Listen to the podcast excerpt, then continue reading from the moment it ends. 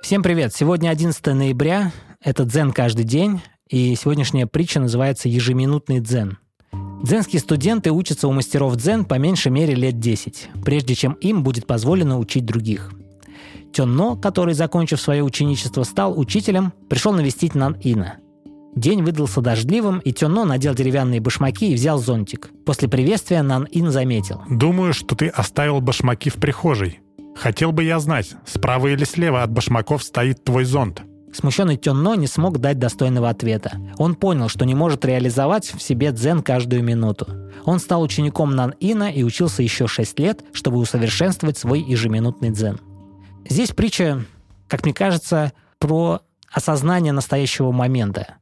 Не в том смысле, что ну, вот что такое настоящий момент. Это же не какой-то эзотерический вопрос, что вот есть какой-то пресловутый настоящий момент, и мы должны его осознавать. Здесь вопрос о том, что когда ты совершаешь какое-либо действие, ты должен просто его реально осознавать. То есть если ты э, ставишь зонтик, ты должен понимать, с какой стороны ты ставишь зонтик. Вот вспомни, бывало часто, у меня так сто процентов, э, выходишь из квартиры и осознаешь себя только когда уже выходишь из подъезда. А закрыл я дверь. А выключил я утюг. Да. Или ты проезжаешь какой-нибудь опасный там перекресток и осознаешь себя только вот после этого перекрестка. А как ты ехал? То есть, по сути, мы, мы многие вещи делаем на автоматизме. Да.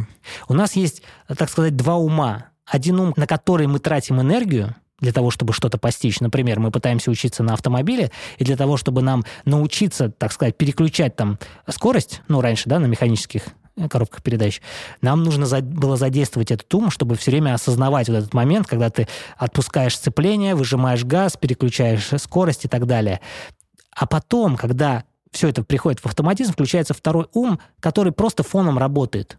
И нам не нужно уже все это осознавать. И по сути так оно и есть. На самом деле многие вещи мы готовы делать на автоматизме чтобы не нагружать нервную систему. Но, видишь, монахи говорят о том, что так как они готовы обучать других мастерству дзен, они должны постоянно находиться в осознании, ежеминутно. И, скорее всего, они могут себе это позволить. Нужно ли нам позволять себе такое? Мне кажется, не всегда. Если мы говорим про дзенских монахов, то они учат осознанности. Дело в том, что у монахов нет ничего, кроме практики. То есть они занимаются какими-то бытовыми вещами, возможно, но у них нет всего того мирского, что, что есть у нас. Но нам, на самом деле, наверное, было бы проще в современном мире пользоваться вот этой вот фишкой мозга, в которой есть два состояния. Одно состояние, когда мы полностью включены для того, чтобы научиться чему-то новому. И второе состояние, которое позволяет нам не обращать на это внимание, но фоном работает автоматически. Мне кажется, у нас это так и работает, только на, у нас из одного состояния в другое переходит тоже на автомате. Заметь, что когда ты научился переключать механическую коробку передач, ты скорее всего, не заметил тот момент, когда ты начал делать это уже на автомате. Конечно, да. Вот и все. А всегда быть осознанным, как вот этот монах, ну, у нас просто в, в наших реалиях, мне, мне кажется, не получится. Да, но осознанность нам нужна. Даже не осознанность, а осознание настоящего момента. Смотри, представь, что ты вышел на прогулку в лес. Ты гуляешь по лесу и обращаешь внимание на свое состояние, на то, что происходит в лесу, на то, какой запах в лесу, какой звук в лесу и так далее.